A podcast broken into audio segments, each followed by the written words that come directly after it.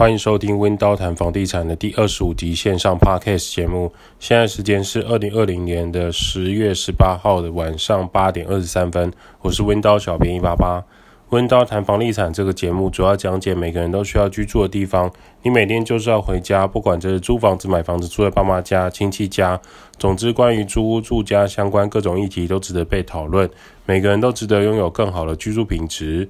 温刀是一个租赁管理公司，我们营业项目有帮屋主代租代管理、包租代管、装潢设计、装修工程、布置软装设计，有官方网站、IG、FB、YouTube 频道，放在资讯栏外供大家去做连结。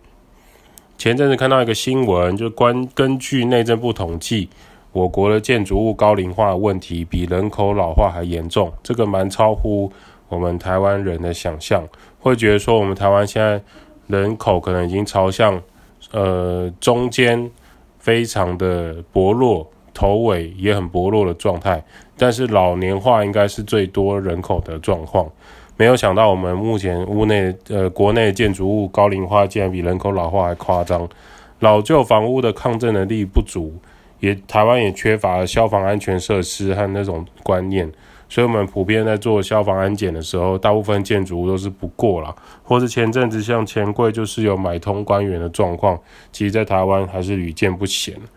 那这几年也很少有这样的新闻在炒议题，可是好像大家都不太在意了。第一个就是我们土壤异化的问题，就是说那个土壤的状况是不是符合当初的期待，是不是土壤比较软？或者是土壤的土质状态，跟它当初这块土地在台湾五十一百年前的状态是什么？就是土壤状态问题。第二个，建材泥沙有海沙屋的状况，这个在几年前大家也很流行在讨论或者是探讨，这几年都变沦为是考试教材，或者是说大家其实也就不是很在意这件事情。第三个，盖在山坡顺向坡或是三角转折处的房子。这个也是需要留意的部分。我们其实可以看到很多台湾的房子会盖在山坡地上，或者说它是在山脚、河川的转折处中。其实这些对很多专家学者来看，住在这样的房子其实压力是很大的。第四个就是说，它地震经过大很多大地震，上下左右摇晃之后，虽然它没有倒塌的建筑物。可是呢，它结构其实已经有损毁，但住在里面的人其实不太清楚，这是蛮危险的。第五个是台湾早期的大楼设计啊，平面结构的规划不佳，屋龄又过高。这边又有会有人探讨说，可是像台南之前那个大楼二十一年，它却发生倒塌的问题，但那个是源自于它的建商工程施工品质状态不佳。所以从这五点来看，我们其实可以留意一件事情，就是说，关于早期施作的建筑物，或是屋龄过高的建筑物，还有它目前房房屋坐落的地址、房屋坐落的山坡地跟结构，都是需要我们关心的地方。不管你在呃自己居住，或者是购买房子，中古或新成屋，都值得注意的一个东西。一旦发生强大的天灾的时候，这五项的建筑其实它发生问题会很大。这些存有高度危险疑虑的老屋啊，政府其实现在正在推动，就是围老都根，是现在正在推动的当务之急。可是它的速度跟进案的方式其实还是不是很理想，因为呃，大部分人对自己的房子都存在了一份感情，就是它是起家厝起给厝。或者说这是早期他爸妈留给他的房子，他怎么可以一下子就把它卖掉，或者说宣布要把它重建打掉呢？这对他们来说就是你等于在他的血肉上划好几刀的感觉。所以目前的危老都跟在台湾的推动其实是极度的不容易，所以产生了两派人的做法，就是他们通常会年轻人先出去租屋，寻找自己适合的生活环境。等到之后再一起呢，来换房子，又或者是说他在一开始成家立业，年轻人成家立业的时候，或者是情侣交往的时候，结婚之后这种初期的阶段，先一起住在家里，不管是公公家还是婆家这边，然后等到未来再换购新房子的选择，这也是目前两派人的做法，就是不管你是要先租房子，还是先住在自己家省钱。之后存钱以后再换大房子，换新房子，结构比较良好的房子，也目前也是有这样的选择性。那我也看到另外一个最近很多人在讨论的议题啦，就是关于呃租房子租金在双北市在台湾来说是不是有偷偷上涨的趋势？那他的文章里面有提到说，目前他看双北市到台北市区信义大安，就如果以大约四十分钟内捷运车程的套房，他希望说预算是一万以内，有电梯大楼、对外窗，还有小厨房。可是他看来看去，好像都会超出他预算。也就是说，没有超出预算、有符合条件的，他其实都不满意。不管他说今天是房子太潮湿，不然就住户过多等缺点。他觉得说，是不是他自己的预算实在是太低了？那他是从中南部上来工作的，那他就会觉得说，大家很好奇，大家在双北市到底都租多少钱的房子？因为他自己的话，他是希望他需求是这样子，呃，从双北市，从新北市到台北市也没关系，或是直接在台北市也也可以，大约四十分钟内车程他都可以接受。那他觉得说，套房、电梯大楼要有厨房、有对外窗。那我就看到很多网友留言，就还蛮幽默的。有人就直接回说：“你大概两万以上才会比较好的物件。”第二第二种的回法是一万二的小套房到台北大概五十分钟，就是说你不可能用这个费用，用你的一万块以内的费用在台北市找到你要有厨房的电梯大楼的物件。还有一个网友给他的建议是：一万以内的台北，你三个条件大概只有对外窗可以达成。因为新北市各地区的差异太大，你这样范围太大，没有办法帮你缩小你想要找到的租屋条件。也有人觉得你这个要求可能要两万五以上，毕竟有老永和人跳出来说，他住在永和四十几年的老公寓，他听到隔壁邻居要租一万三的套房，他还是觉得说租屋族很可怜。也有人觉得，以你这样的房子，一万块以下又要开火。不太可能一万块以下。最后看到另外一个人分享的是说，他觉得一万块以下电梯大楼真的太难了，不然就是屋况会很糟糕。最近有在找房子的人可能会很有感觉，就租金变化超级大，有些看起来很差劲或很普通的房子要租相当高的价格，有些很优质、很漂亮的房子反而有租很久，造成的的。租很便宜的状况，反而就是秒杀。当然也有屋况不错的房子，却放置蛮久的感觉。就有人好奇说，到底这个影响租金变化的原因是什么？那我们这边就来做一个简单的分析。关于租金变化呢，第一个你要看的它是形态，就是它是公寓还是大楼。如果传统公寓的楼层越高，像公寓的四楼、五楼，租金就会比较偏低，因为爬楼梯上下很喘。有运动的感觉，但是对一般人来说，住家这样是非常的困扰。因为假设你今天出门要忘记带物品，光是来回奔波，你就相当有运动的感觉。不过呢，你只要超过四楼、五楼的公寓以上，比如说六楼、七楼的，通常就是顶楼加盖的屋子，租金反而就比市价便宜很多。这是因为顶楼加盖它违章建筑的原因，许多房东也不确定这个顶加可以出租多久。通常会以能租掉，他就非常开心的状态。所以顶家虽然楼层很高，反而比较便宜。因为顶家遇到的状况是，一旦有人举报，他是即报即拆，你就算住在里面，你也是必须要搬家。当然，我们也遇过有人呃顶家被拆掉，他居然继续居住的状态。不过这个状况很少见，而且如果是你，你会想要住在顶家，然后你的墙壁被开个大洞，你的厕所有一面墙是不存在的吗？这是值得思考的。那有个大楼的假设，另外一个状态是你的形态是大楼的，大楼的电梯啊，低楼层因为没有太多风景，租金通常会还是会高于公寓住家。但高楼层电梯的租金就会很高，因为窗外的景观不同，高楼层也比较难被街道巷弄的杂声给影响。虽然有些人会觉得说高楼层也是会听到一些。不一样的噪音，可是就我们自己的观察经验，高楼层的音量还有风景，就是让它租金上涨的原因。通常高楼层的住户都会以地主当初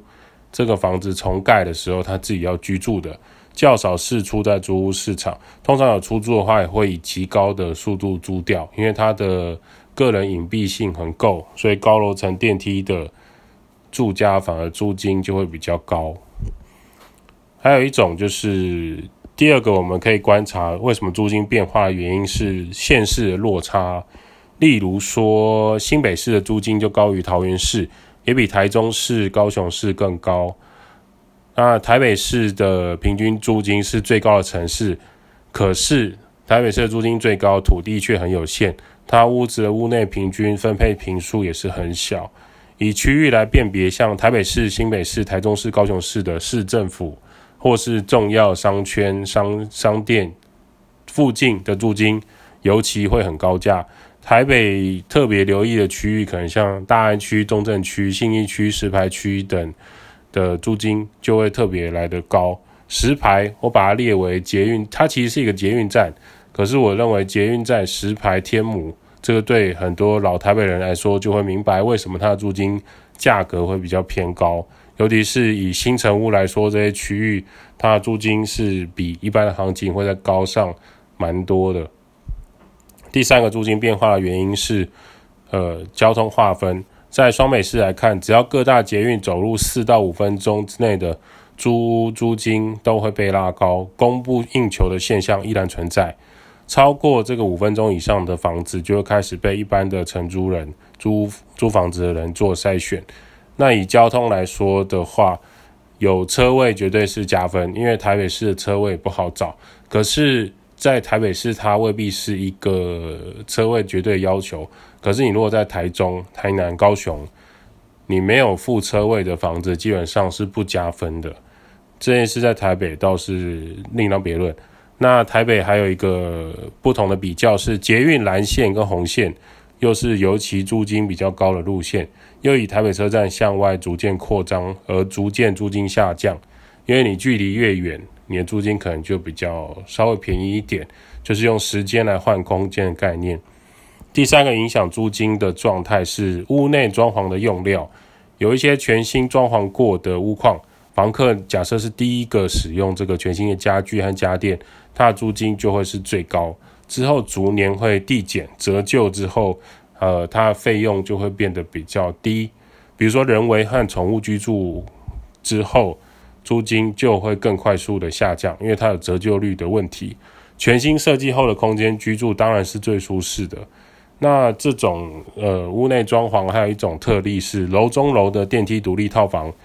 拥有饭店式管理的租金为最高。以独立套房来说，这种楼中楼的好物件外流几率很低。以目前台湾的法规来说，未来台湾楼中楼建筑几乎不会再出现，比如说呃。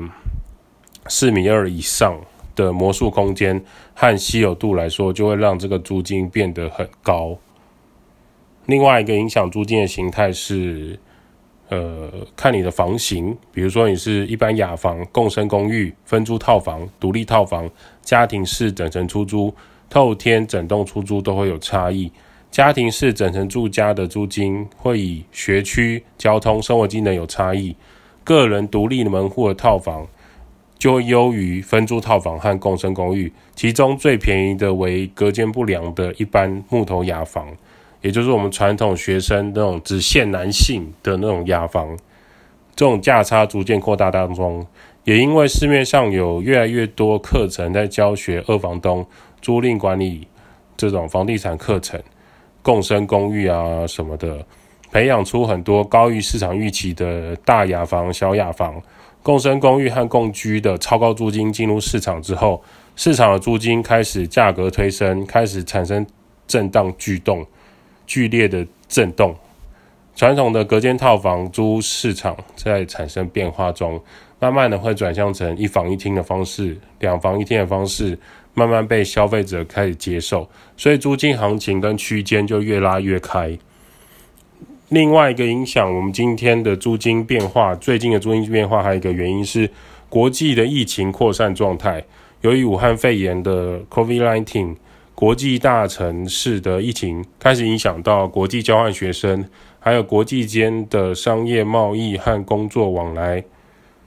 很多观光跟工作交流都变得很低迷，导致台湾本来高租金的某些租屋市场，例如说日租套房，或者是专门专门租给外籍上班族的住家，纷纷开始下修求满租出租，以月租金满租为最大的考量，就不是以原本的日租形态来经营。我们先不考虑它原来的形态长什么样子的话，光是疫情影响到租赁市场，就会挤压到原本中间价格的套房、雅房的价的租屋。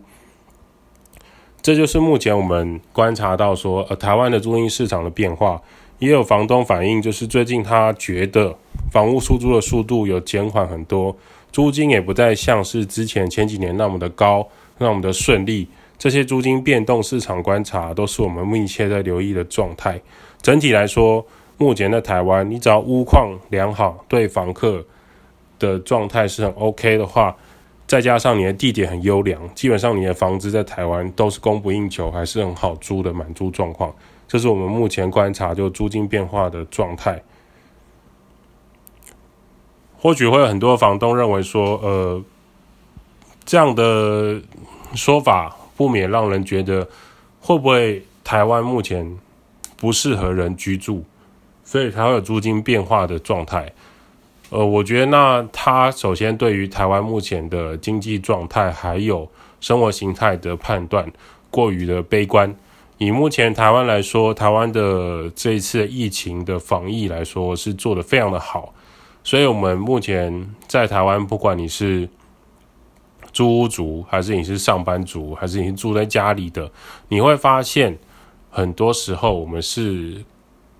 不需要很紧张，可以继续去从事自己的呃社交活动，可以继续去做自己的工作相关的这件事情，在其他国家来说，目前是办不到的。很多国家在疫情第二波，这次第二波的扩散爆发的时候。他们很常冲击的不光只是他们的旅游业、航空业，还有服务业，进而连他们的上学都成了一个问题。可是这些现象，你回过头来来台湾看的话，你会发现台湾的各种市集、展览，还有上学活动、工作，其实是不太受到影响的。部分无薪假的产业也纷纷开始转向的远端工作的状态。也就是说，你待在你的租屋处，你待在一个。自己的住家，你依然是可以办公跟念书的状态，这就是目前台湾在世界上的优势。所以，我们目前也接洽到很多是国外来台湾念书、念研究所的，因为他发现，在台湾念书是安全的。他的家人甚至不鼓励他留在意大利，或是不鼓励他留在俄罗斯。也有日本的学生开始往台湾移动。那台湾这边可不可以入境？答案是可以的。你只要透过我们的筛检之后，政府的筛检，你确认自己目前没有发烧，也没有相关症状，隔离十四天之后，你就可以在台湾进行商业及学习的活动。所以目前台湾仍然是很适合居住的国家，所以租金变化的程度，并不会导致说我们觉得说哦，台湾是不是未来？呃，前景不被看好，所以才有这个现象。我们认为它还是一个过度担忧的状态了。目前台湾的租屋市场还算是很健全，有各个课程和其他的形态的租屋出现，其实对这个市场来说是反而是比较加分的，因为有竞争就会有淘汰，所以比较优质的房子慢慢就会被留下来。那没有竞争力的房子，很多传统的房东提供一些不良的设备，慢慢的就会透过网络，透过年轻人的一些群组私讯，就会慢慢的被淘汰。甚至他为了要存活下来，他也必须要重新整理他的屋况，重新调整他的租屋策略，以满足目前消费者的消费市场。这是我们对于租屋的看法。温刀照顾房客，就像我的家，租管、包租代管。装修工程、布置设计，Podcast 分享租屋投资一些眉眉角角，政府或市场上最热门的话题。好啦，今天的温叨谈房地产就先到这里。如果你有什么想法或意见，欢迎私讯或留言。五星吹捧起来，我们就回答你的留言。我们会在下一期节目跟大家讨论租屋买屋的相关意见哦。感谢各位。